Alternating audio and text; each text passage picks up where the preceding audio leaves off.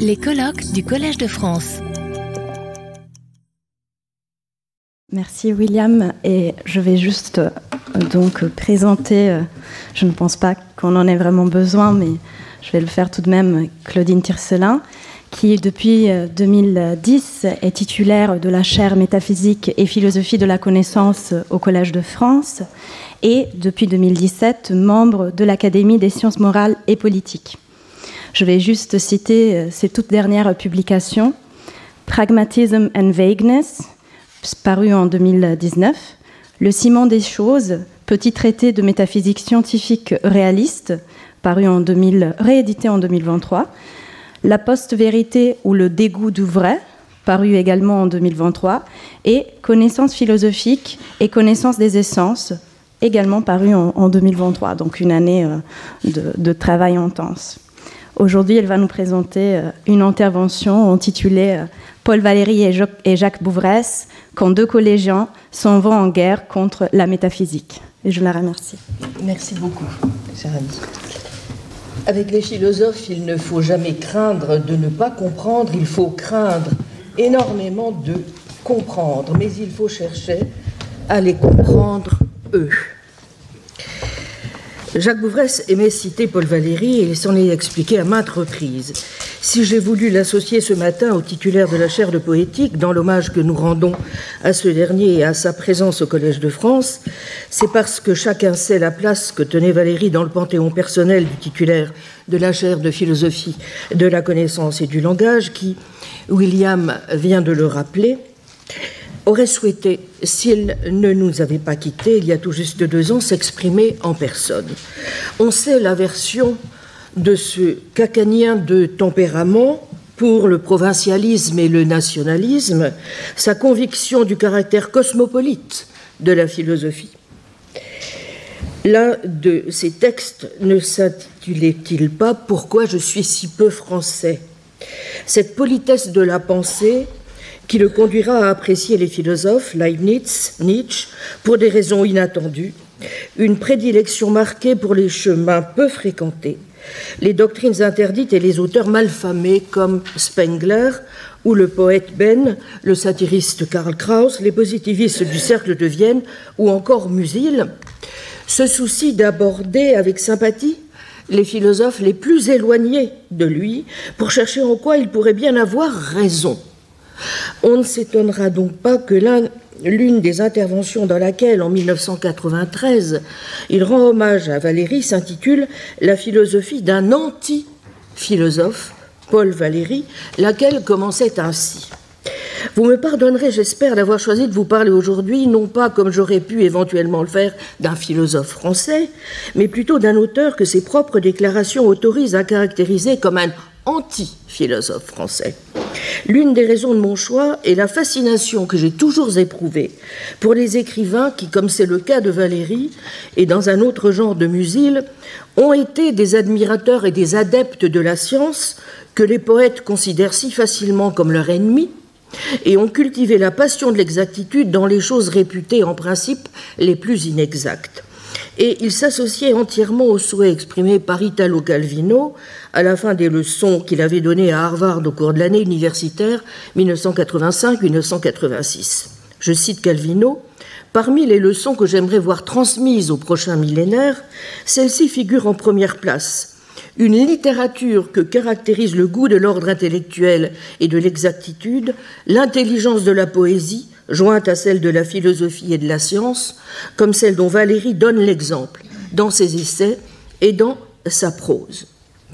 Car, ajoutait Bouvresse, plus la fin du deuxième millénaire approche, plus je crois utile et important de reformuler ce souhait, tellement il me semble évident que les excès du vague dans lequel notre époque semble se complaire aujourd'hui plus que jamais sont plus à craindre que ceux de l'exactitude qu'elle n'a jamais aimé suffisamment pour avoir des raisons sérieuses de se prémunir contre elle et par laquelle elle affecte pourtant volontiers d'avoir été exagérément séduite et désastreusement abusée. Il se peut naturellement que la tendance à rapprocher la poésie de la science et à la considérer, selon l'expression de Calvino, avant tout comme une tension vers l'exactitude, entraîne avec elle, de façon plus ou moins inévitable, un rejet explicite de la philosophie, comme c'est le cas chez Valérie, ou tout au moins, comme cela se passe chez Musil, une distanciation ironique par rapport à elle, puisque la philosophie des philosophes a l'inconvénient d'être généralement trop inexacte pour les amateurs d'exactitude, peu excitante du point de vue poétique pour les amateurs de véritable poésie, et doublement insuffisante pour ceux qui tentent de combiner la poésie et l'exactitude. Mais il est certainement beaucoup plus important de rappeler et de défendre une exigence essentielle, comme celle que formule Calvino, que de se préoccuper exclusivement des conséquences qui pourraient éventuellement en résulter pour la philosophie,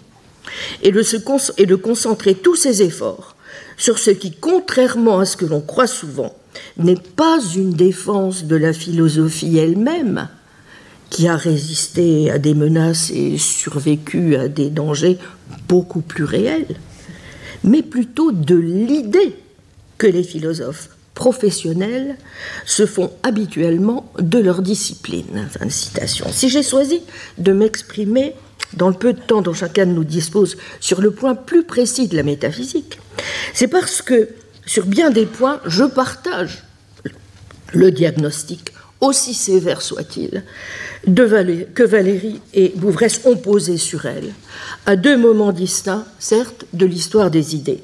Même si vous n'en serez pas étonné par bien d'autres aspects sur lesquels je n'aurai guère le loisir de m'étendre, si ce n'est peut-être un peu dans nos échanges, l'actuel titulaire de la chaire de métaphysique et de philosophie de la connaissance est loin de penser que les assauts lancés par nos deux collégiens contre la reine déchue si souvent décriée auraient laissé celle-ci une fois pour toutes chaos ou ne serait pas plutôt, y compris dans leur esprit, plus apparent peut-être que réel Une chose au moins fait peu de doute. Valérie n'a pas fait mystère du jugement foncièrement négatif qu'il portait sur la métaphysique, présenté le plus souvent comme l'exacerbation des vices qu'il ne cesse aussi de dénoncer dans la philosophie, à tout le moins professionnel. Et pour nombre de raisons voisines qu'il reconnaît comme telles, Bouvresse, dans les textes qu'il consacre à Valérie, comme dans ses propres écrits, s'accorde avec lui sur le diagnostic. L'un comme l'autre n'y vont pas d'ailleurs de main morte, comme le laisse entrevoir Bouvresse citant Valérie en conclusion du texte dont je vous lisais à l'instant le préambule, je cite, Quant aux questions qui tourmentent la métaphysique et la conscience et qui feraient la dignité de l'homme si l'on écoutait ceux qui les cultivent et les élèvent en cage, elles valent les mouvements des animaux enfermés qui vont indéfiniment de gauche à droite et de droite à gauche jusqu'à tomber de fatigue. Le penseur est en cage et se meut indéfiniment entre quatre mots.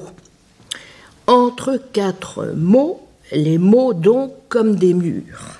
Tel est bien le piège que tend l'animal langage aux métaphysiciens qui, contrairement aux poètes, mettent eux dans l'art du langage, croient faire les malins et se laissent pourtant in fine dompter par lui. De quel vice se rendent-ils tous, à l'exception peut-être pour Valérie de Descartes qui l'absout, coupables Eh bien, de céder, comme devait le rappeler Richard Horty en 1961, dans un article aussi juste qu'inspirant à la suite de David Pears, dans ce fameux texte Universals, dont Bouvresse a montré toute l'importance dans le mythe de l'intériorité, où il n'épargnait pas au passage Descartes, mais plus largement les partisans de l'intuition, de l'introspection et toutes les métaphysiques fondationnelles, à l'ardent désir métaphysique protéin de transcender le langage, auquel seuls des philosophes comme Peirce et Wittgenstein avaient su résister, et de s'imaginer qu'on peut, à partir du mot, aller directement à la chose, en oubliant de voir qu'il est impossible d'échapper au langage et au piège qu'il nous tend. Gare au langage, donc, qui impose par le genre de préparation du champ opératoire ce que Valérie, s'inspirant de la pratique du chirurgien, appelle le nettoyage de la situation verbale, comme euh, le rappelle Bouvresse dans de la philosophie considérée comme un sport, que, auquel, texte auquel William a fait à l'instant allusion. Dans les deux articles parus en français fin 1878 et début 1879 dans la Revue philosophique, Comment rendre nos idées claires et comment se fixe la croyance Considérée comme la profession de foi du pragmatisme, dont on peut regretter que Valéry ne les ait pas lus, mais il fut loin d'être le seul, y compris aux États-Unis et pas seulement en France, où le doux pragmatiste William James monopolisait au tournant du siècle les attentions d'un Lalande ou d'un Bergson, article qui livrait une guerre sans merci qui n'a certes rien à envier au cercle de Vienne, aux illusions baratins, démonstrations fumeuses et autres billevesées métaphysiques, le logicien, mathématicien, chimiste, sémioticien et métaphysicien américain Charles Sanders Peirce se gardait bien de définir le pragmatisme comme, je cite, une doctrine, une, tentative pour déterminer quelque vérité que ce soit des choses ou une Weltanschauung. Il l'entendait non comme une fin, mais comme un pur instrument ou moyen, une simple maxime de logique plutôt qu'un principe sublime de philosophie spéculative, une simple méthode pour, disait-il, établir les significations des termes difficiles et des concepts abstraits.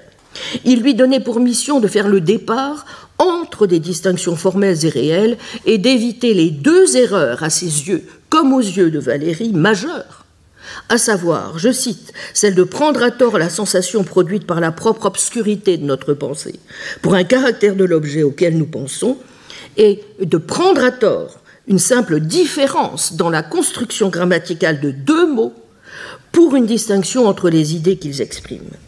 Il y a chez Valéry, comme l'a bien vu Bouvresse, des exhortations du même type, et que l'on retrouvera bien sûr aussi chez Wittgenstein. Ainsi, évoquant l'antithèse que l'on s'obstine à faire entre poésie et pensée abstraite. J'ai l'impression que nous avons appris et adopté cette antithèse avant toute réflexion et que nous la trouvons tout établie en nous à l'état de contraste verbal comme si elle représentait une relation nette et réelle entre deux notions bien définies. Il faut avouer que le personnage toujours pressé d'en finir, que nous appelons notre esprit, un faible pour les simplifications de ce genre qui lui donne toutes les, facilités de former quantité de combinaisons et de jugements, de déployer sa logique et de développer ses ressources rhétoriques, de faire en somme son métier d'esprit aussi brillamment que possible. Fin de citation. Ce pourquoi il est pour Valérie essentiel de, je cite, prendre garde au premier mot qui prononce une question dans notre esprit. Une question nouvelle est d'abord à l'état d'enfance, en nous. Elle balbutie, elle ne trouve que des termes étrangers, toutes chargés de valeurs et d'associations accidentelles. Elle est obligée de les emprunter. Mais par là, elle altère insensiblement notre véritable besoin.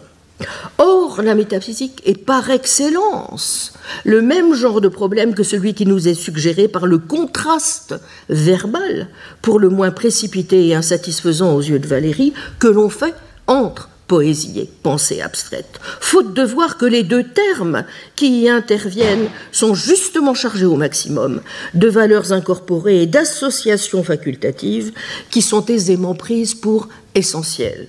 Je cite Valérie, on dit poésie et pensée abstraite comme on dit le bien, le mal, le vice, la vertu, le chaud et le froid, avec des majuscules bien sûr.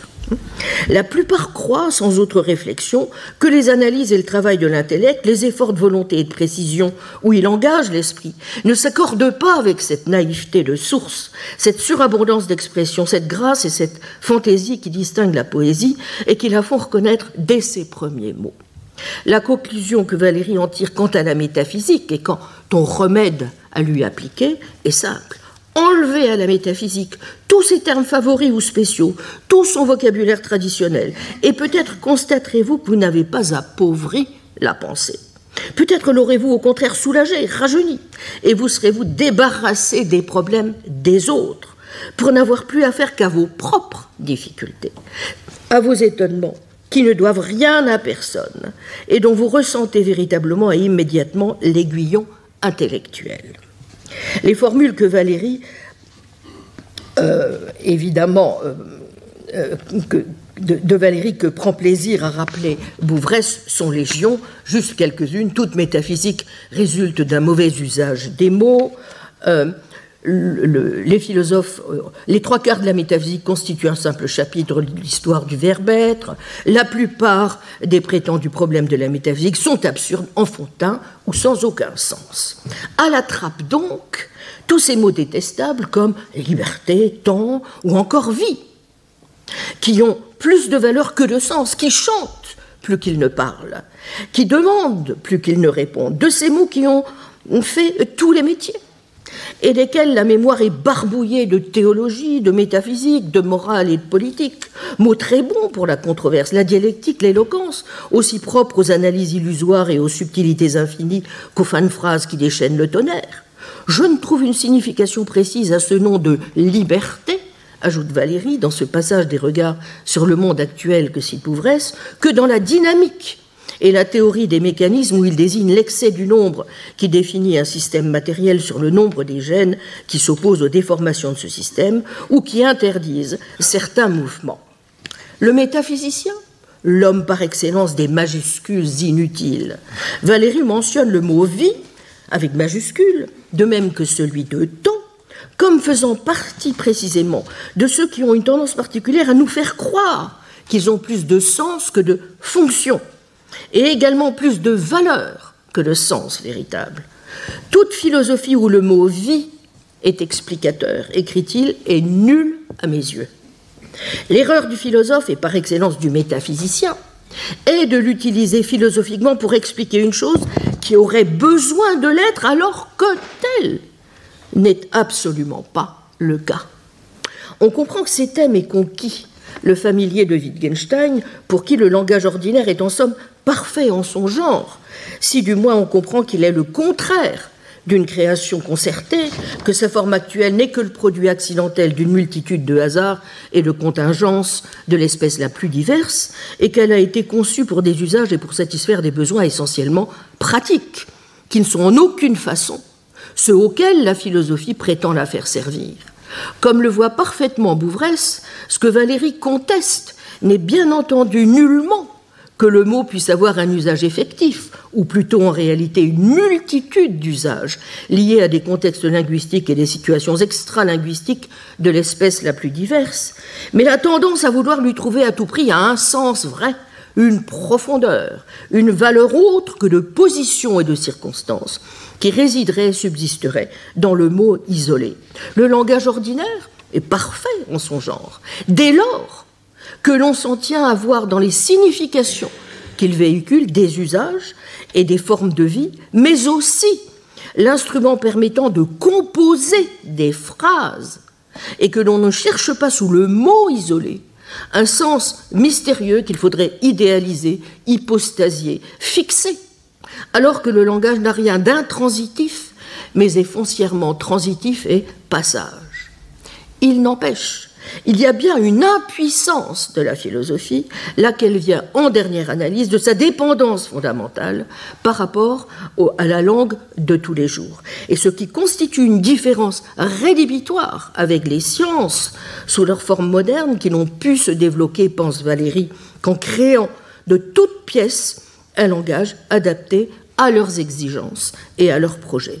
Quand Valérie dit qu'il trouve qu'il ne trouve de sens précis au mot liberté, une fois encore, que dans l'usage d'expressions comme celle de degré de liberté d'un système, il ne suggère évidemment pas, comme le souligne Bouvresse, que c'est le seul sens que l'on puisse espérer réussir à lui donner. Il n'ignore pas que le mot a dans le langage ordinaire une multitude d'usages parfaitement légitimes, qui sont sans doute plus ou moins imprécis, mais ne nous posent justement aucun problème et ne nous fournissent aucune occasion de nous attacher à eux. Mais ce n'est pas à eux que se réfère la métaphysique, et pas non plus sur eux qu'elle essaie de faire reposer la valeur éminente qu'elle attribue aux mots. Aux yeux de Valérie, elle est la victime par excellence des deux suppositions erronées qu'il critique. Et elle attribue justement dans ses discussions au mot liberté qui pris isolément n'a qu'une signification particulièrement vague et incertaine, un sens idéal et faux qu'elle traite comme s'il était tout à fait déterminé et à sa disposition quelque part. Or, il peut arriver, et c'est ce qui se passe pour l'essentiel dans le cas de la philosophie et de la métaphysique, que le nettoyage de la situation verbale nous révèle qu'il n'y avait justement rien à examiner sur le fond et que la question était en fait uniquement deux langages. Ah, qu'ils, les philosophes, m'embêtent cela. Ils parlent, ils parlent. Mais justement, le problème qu'ils ne voient pas est langages. langage. D'où l'effet immédiat, dans le questionnement philosophique, le mot qui ne devrait être justement qu'un moyen et un instrument se change en énigme, en abîme, en tourment de la pensée. Comme le note Bouvresse, l'illusion métaphysique par excellence est toujours celle qui consiste à chercher le sens profond et réel d'un mot ou d'une proposition. Et lorsqu'il tente de se prendre lui-même en flagrant délit de métaphysique, Valérie note qu'il lui arrive à lui aussi de s'interroger, par exemple, sur ce que peut être la signification profonde d'un principe comme le principe d'action et de réaction de Newton, ce qui constitue justement un non-sens. La philosophie a pris l'habitude désastreuse de considérer les mots comme problèmes non de linguistique, mais dit-il d'essence et de choses en soi. Cette croyance au sens intrinsèque, là où il ne devrait être question que de conventions que nous adoptons et d'instruments dont nous nous servons dans un but déterminé et limité, a fait que la philosophie a cru trouver un intérêt supérieur à ce qui ne représente en réalité que des transformations de langage en langage, autrement dit pour Valérie, du non-sens, puisque le sens d'un langage ne peut être donné que par du non-langage. Non-langage sont les sensations, les choses, les images et les actions, rien de plus, rien de moins. Tout le reste est pur transitif. Le grand connaisseur de Wittgenstein, qui, comme Valérie, comptait au nombre des êtres qu'il estimait plus de poètes, d'architectes, de savants ou de musiciens que de philosophes, ne peut évidemment qu'être sensible à ce que cela révèle d'une difficulté à laquelle les métaphysiciens restent trop souvent insensibles. Partir de problèmes et se mettre en quête de solutions dont il n'est pas étonnant qu'on ne réussisse pas à les résoudre sans se soucier de savoir si le problème posé au départ était doué de sens. La question, selon Bouvresse, qui est d'une certaine façon pour Valérie la plus importante de toutes, mais on pourrait en dire autant de Wittgenstein et de lui, est précisément celle de la distinction des problèmes qui ont une existence réelle et de ceux qui n'en ont pas. La plus grande ignorance est de ne savoir quelles questions ne se doivent poser. C'est confondre les faux avec les vrais problèmes. Que suis-je? Tu crois que c'est un problème? Ce n'est qu'un non-sens. Le philosophe a donc besoin, sur ce point, d'être rappelé ouvertement à l'ordre, qu'il surveille son questionnaire. C'est ce qu'il devrait faire pour commencer au lieu de s'intéresser immédiatement au répertoire des réponses. Les exemples de ces questionnements typiquement philosophiques dont il y a lieu de se demander s'ils correspondent à autre chose qu'à des non-sens et à quoi Nietzsche lui-même n'échappe pas, sont chez Wittgenstein et chez Valéry légion et Bouvresse ne se prive pas d'en citer. Quant à cette tendance à s'attaquer directement au problème, au lieu de prendre la peine de s'assurer d'abord qu'il a été bien énoncé, c'est une des choses qui distingue plus généralement pour Valérie l'esprit littéraire de l'esprit scientifique, comme il l'avait souligné dans l'introduction à la méthode de Léonard de Vinci. C'est probablement dans la philosophie, commande Bouvresse, que l'abîme est à la fois le plus grand et franchi avec le plus de témérité ou d'inconscience. Valérie n'hésite pas à caractériser la philosophie comme étant le lieu des problèmes que l'on ne sait pas énoncer. Mais le fait qu'on ne sache pas les énoncer ne dissimule pas le philosophe de se croire néanmoins capable, dissuade pas, pardon, le philosophe de se croire néanmoins capable de les résoudre et de chercher à donner l'impression de l'avoir bel et bien fait.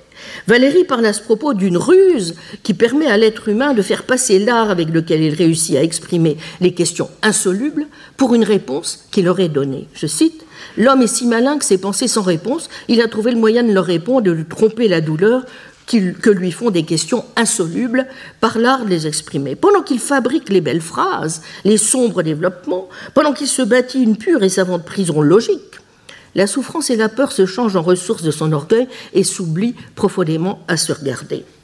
Bouvresse, qui a toujours été tourmenté comme Musil, mais aussi comme Carnap, dont il a eu de plus en plus à cœur, comme Valérie pour Voltaire, dans les dernières séances si émouvantes du cours de poétique, de montrer de quels élans de l'âme Carnap était capable, voir les essais 6, les lumières des positivistes 2011, par la manière dont on peut essayer de penser les relations entre le ratioïde et le non-radioïde. De même, Valérie attribue à Nietzsche un mérite essentiel, qui est d'avoir eu le sens extrême de la sensibilité intellectuelle et de la poésie possible de cet ordre. Cette idée que l'intellect a lui aussi ses sensations, ses émotions et ses affects, qu'il existe bel et bien une sensibilité de l'intellect, une poésie et une poétique possible des productions purement intellectuelles, et comme on sait, une idée que Valérie a eue très tôt et sur laquelle il est revenu fréquemment. Et Bouvresse ne manque pas de noter une remarque très suggestive que Valérie fait presque comme en passant dans les cahiers à propos de la métaphysique, qui est que ces problèmes, je cite, sont les problèmes de la sensibilité qui prennent le langage de l'intellect. Une façon de comprendre cette affirmation, en effet, pourrait être de dire que dans le questionnement métaphysique, l'humiliation et la souffrance que la résistance invincible des questions insolubles inflige à la sensibilité sont surmontées par la transformation subreptice de la difficulté en un problème que l'intellect peut traiter en donnant une impression de supériorité et de maîtrise qui constitue pour l'esprit, à défaut d'une solution réelle, au moins une sorte de satisfaction d'amour-propre et de revanche sur le sort. Et il en profite pour rappeler aussi, comme on l'a souvent fait, que nombre de déclarations de Valérie, lorsqu'il est question de la métaphysique, présentent une analogie frappante lorsqu'il est question de la métaphysique avec celle que l'on peut lire au début des années 1930 dans les textes les plus polémiques du Cercle de Vienne. Valérie répète que les problèmes métaphysiques sont insignifiants dans les deux sens du mot. Ils constituent des non-sens, et ils sont tels que même s'il pouvait être question de les résoudre, leur solution n'entraînerait aucune conséquence d'aucune sorte. Les grands problèmes sont, dit-il, des problèmes que l'on peut se résoudre. Et en ce sens-là, on les résout même, sans doute toujours d'une façon ou d'une autre. Mais on ne peut pas les énoncer. Et ils n'ont jamais été simplement énoncés par les philosophes qui les discutent. En d'autres termes, les philosophes passent le plus clair de leur temps à discuter des problèmes qui n'ont jamais été formulés et à donner des réponses là où il n'y a jamais eu de questions. Carnap nous explique que le métaphysicien est au fond un musicien sans talent musical. On trouve une formule analogue chez Valérie, vous vous en souvenez, philosophe. Celui-ci communique une sorte de plaisir esthétique. Il agit comme vision vague et symphonie. Ce n'est qu'un musicien manqué. Un autre marme, j'en sors avec des moyens nouveaux, un ordre puissant, des procédés applicables, je le préfère. Mais si, comme Carnap et la plupart des membres du cercle de Vienne, Valérie considèrent donc que la plupart des problèmes de la philosophie sont des non-sens, et si ces énoncés exprimés de façon trompeuse sous une forme théorique ou quasi théorique se révèlent à l'analyse dépourvue de contenu théorique et de sens cognitif, et donc unsinnig, parce que sinnlos, ils peuvent néanmoins bel et bien exprimer quelque chose, et même quelque chose de particulièrement important pour l'être humain qui les formule, comme par exemple un certain sentiment ou une certaine attitude émotionnelle à l'égard du monde et de la vie. L'émotion qui devrait utiliser donc plutôt le langage de l'art, s'efforçant d'adopter au lieu de cela celui de l'intellect et de la théorie, c'est une des incongruités que Valérie reproche apparemment, lui aussi, par moments, à la métaphysique. Il a d'ailleurs également en commun avec Carnap la tendance à voir en Nietzsche une des exceptions qui confirme sur ce point la règle, en ce sens, note Bouvresse qu'il est un des rares à être capable d'assumer ouvertement le rôle du philosophe artiste, à ne pas prendre ses propositions pour des assertions ayant un statut proprement théorique et à ne pas essayer de les faire passer pour telles. Fin de citation. Bon, mais l'impuissance de la métaphysique a pour Valérie une autre cause, non moins importante que celle qui lui vaut d'être pieds et poings liés au langage. Elle tient aussi à l'évolution qui s'est produite dans le domaine de la connaissance et de la science. Or, estime Valérie, cette histoire a non seulement creusé l'écart entre la métaphysique et la science, mais elle oblige à renoncer à l'image classique que pouvaient encore se faire des métaphysiciens, comme Aristote ou encore un Descartes, dont Valérie loue le projet systématique de Mathesis Universalis, de la métaphysique comme science et de ce que l'on peut désormais attendre d'elle. Comme le lui reproche Valérie dans une remarque de 1913 que reprend Bouvresse, la métaphysique continue à vouloir être universelle et n'a donc pas compris, comme elle aurait pu et dû le faire, en considérant l'exemple de la science, en quoi consiste le seul rôle que peuvent encore prétendre jouer aujourd'hui des propositions réputées universelles. À la différence de la science, elle persiste à percevoir comme étant le but ce qui ne peut être en réalité qu'un moyen. La métaphysique, cette invincible et sotte prétention qui veut à toute force prendre pour une valeur ou loi aux choses générales un phénomène très particulier et personnel. Quand précisément au contraire, toute proposition générale, universelle, comme disent les philosophes, et chose provisoire, moyen, instrument, usage des signes purs, logistique. Ce que les anciens appelaient science ou savoir est désormais réduit, pour Valérie, au statut de manœuvre conceptuelle, logique, dont la valeur est jugée, pense-t-il, non pas en ce qu'elles permettent d'accroître notre puissance sur le réel par leur capacité explicative, car Valérie adopte aussi, sur le sens à donner aux théories et hypothèses scientifiques, une position non pas réaliste, mais strictement instrumentaliste. La science use de tout moyen pour ses fins qui ne sont plus explicatives, mais purement notatives. Les hypothèses et les théories ne sont plus, elles aussi, des instruments qui ont un caractère, par là même essentiellement provisoire et modifiable. Cette situation a pour conséquence non seulement de nous éloigner de plus en plus du monde que nous connaissons par la perception ordinaire, mais de nous soumettre à l'imprévu et au provisoire. Les moyens sont devenus tels que l'imprévu est presque une loi nouvelle et de nous éloigner de plus en plus du savoir, pense Valérie, à proportion du pouvoir que nous pouvons par le progrès scientifique acquérir, mais aussi de ce que nous croyons savoir un instant auparavant. Bouvresse rappelle à quel point Valérie, dont on sait la familiarité qu'il avait avec les savants de son temps, a été particulièrement impressionné et en a tiré des conclusions générales et radicales pour la philosophie de la connaissance et l'épistémologie, par la découverte de la rotation de la Terre qui constitue une illustration typique du fait qu'il n'y a pas seulement des choses que nous ne pouvons pas savoir, mais également des choses que peut-être nous ne devrions pas savoir, en tout cas pas savoir directement. S'il arrive que nous finissions malgré tout par les apprendre, nous découvrons en même temps à quel point nous étions loin de savoir et, le sommes probablement toujours autant. Et Valérie, d'une façon dont Bouvresse note tout de même qu'elle pourrait paraître étonnante, ne mentionne pas le fait que l'irruption récurrente de l'étrange scientifique, qui est susceptible d'enlever ou au contraire de restituer à l'étrange non scientifique une, sorte, une partie de sa légitimité et de sa crédibilité, peut emporter et rapporter avec elle non seulement les religions et les légendes, mais également les philosophies. Comme ça a été le cas par exemple avec l'avènement de la mécanique quantique, qui a pu sembler notamment redonner un certain crédit aux défenseurs de l'idée du libre arbitre contre les partisans du déterminisme. Mais on peut trouver aisément dans les cahiers des remarques qui indiquent clairement qu'ils considèrent comme peu significatifs aussi bien, n'est-ce pas, des, euh, des, des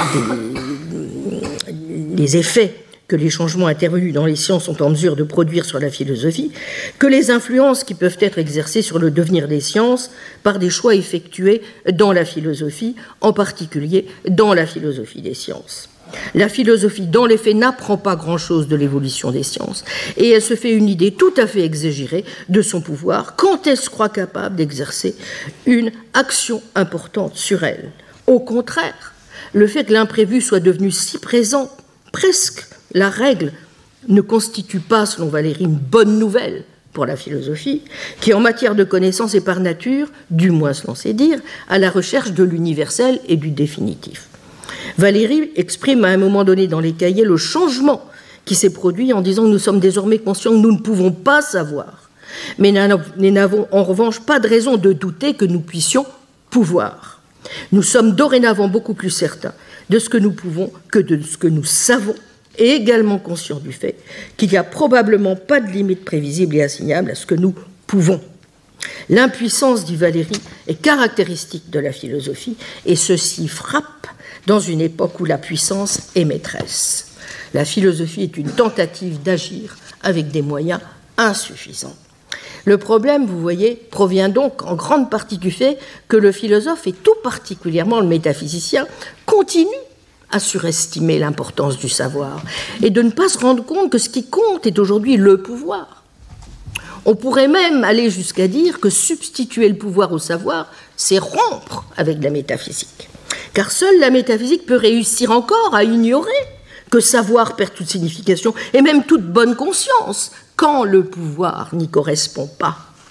Il est par conséquent tout à fait incongru d'essayer de comparer la philosophie à une science dans laquelle il pourrait être question de connaissances proprement dites et d'une augmentation des connaissances par la combinaison des efforts individuels et de ceux des époques successives. Il est absurde de dire la philosophie comme on dit la physique, car celle-ci admet l'admission des efforts et des résultats. Il n'y a pas de philosophie parce qu'il y a des philosophes. Si elle existait, il s'ajouterait, au lieu d'être des types de contradictions, et on en parlerait juste autant que de clés en géométrie, c'est-à-dire beaucoup sans doute, mais en dehors. Si la pluralité des points de vue ne peut être surmontée, il n'y a pas de philosophie. Bon, alors si la philosophie ne peut être que la chose la plus personnelle et la moins universalisable qui soit, il résulte de cela inévitablement que le philosophe a toujours tort, évidemment, c'est imbécile, de chercher à démontrer que la sienne est supérieure à celle d'un autre et qu'elle l'emportera pour finir sur toutes les autres. Comme on sait de ces analyses, Valérie tire plusieurs conséquences s'agissant de la philosophie, de la manière dont il faut la concevoir, et aussi peut-être de la manière, si tant est, comme le dit Bouvresse, que cela le préoccupe vraiment, et qu'elle en vaille la peine, on puisse encore la sauver. Peut-être est-elle au fond unrettbar. Hein. Très vite, un, d'abord une chose est sûre. Ce n'est plus faire de la philosophie que d'émettre des considérations même admirables sur la nature et sur son auteur, sur la vie, sur la mort, sur la durée, sur la justice. Notre philosophie est définie par son appareil, non par son objet. Elle ne peut se séparer de ses difficultés propres qui constituent sa forme.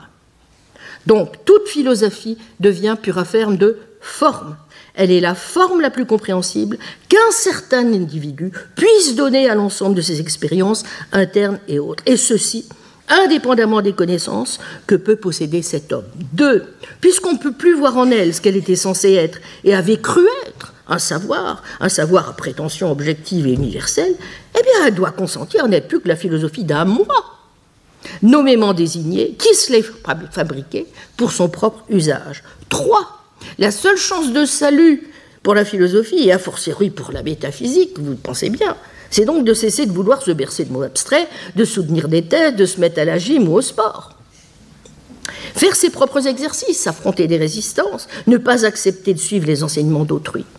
Sans doute Valérie n'omet-il pas de souligner, comme le note Bouvresque, même si la plupart des problèmes philosophiques ne sont malheureusement que des apparences de problèmes, et si les résultats auxquels ils ont conduit sont à ses yeux inexistants ou à peu près dépourvus d'intérêt, leur discussion a malgré tout été un peu profitable et qu'elle pourrait même aujourd'hui encore conserver une certaine utilité. La raison de cela est, dit-il, que l'acte me semble plus précieux que le résultat. L'athlète fait des mouvements inutiles, mais ses muscles pourront servir à l'occasion. Mais cette constatation est suivie immédiatement d'une application concrète peu réjouissante pour euh, la métaphysique. Bien, alors, vous l'aurez compris, on ne sauvera donc, pour terminer, la métaphysique que par la volonté. Descartes l'a assez montré. Valérie, quand il parle des philosophes et de la philosophie, est avare de noms. ben tiens, mais on, peut imaginer qu'il a eu contact avec la doctrine biranienne de l'effort, selon laquelle au cœur de la pensée, il y a la sensation et l'expérience de l'effort et du vouloir. Qu'il ait lu ou non mène de Biran, il rejoint donc, quoi qu'il en est, le puissant courant volontariste dominant de la philosophie française, mais aussi le pragmatisme ambiant, comme l'a si bien analysé la grande Susan Stebbing, la pensée est plus affaire de volonté que d'entendement. C'est une question d'acte individuel, de ce que l'on a expérimenté directement, sans prétendre que cela vaille pour d'autres, et de faire, même si faire s'entend autant comme des possibilités de faire que comme des faire concrétisés. Bien, donc, je dirais que, évidemment, si euh, Valérie a raison, eh bien, en effet, le métaphysicien n'a plus rien d'autre à faire que, mais ça peut avoir son intérêt, que de faire de la gymnastique. À dire vrai, et vous me permettrez de terminer par ceci, je ne suis pas forcément euh, hostile à cette manière de voir les choses, du moins pas totalement. Je voulais, si je retrouve ma citation que je gardais pour la bonne bouche, conclure donc par ceci.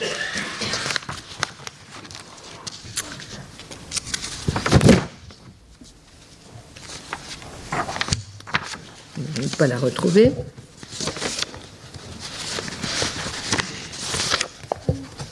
Oui, simplement pour dire que, au fond, Musil considérait que il fallait priser l'association des qualités de logicien et de boxeur. Chacun sait que Wittgenstein est aussi souvent un phénoménologue bien meilleur que les phénoménologues de la profession, comme le rappelle Bouvresse dans Le philosophe et le réel. Ne pense pas, regarde. Mais le logicien réaliste, inventeur de la phanéroscopie et de la sémiotique philosophique, Katie Peirce prônait lui aussi l'association nécessaire chez le métaphysicien enfin guéri, enfin guéri, des qualités de mathématicien, de bulldog, mais aussi de poète. Peut-être n'est-ce pas si loin finalement de la gymnastique de l'esprit que recommandent le poète Valéry et le philosophe Bouvresse, ces deux hommes de goût qui auront fait briller, avec quel lustre le Collège de France, et dont je n'ai évidemment pas la prétention d'avoir rendu hommage comme il le faudrait à la complexité de la pensée. Disons qu'en 25 minutes, j'aurais simplement tâché de faire ce que j'ai pu. Retrouvez tous les contenus du Collège de France sur www.colège-2-france.fr.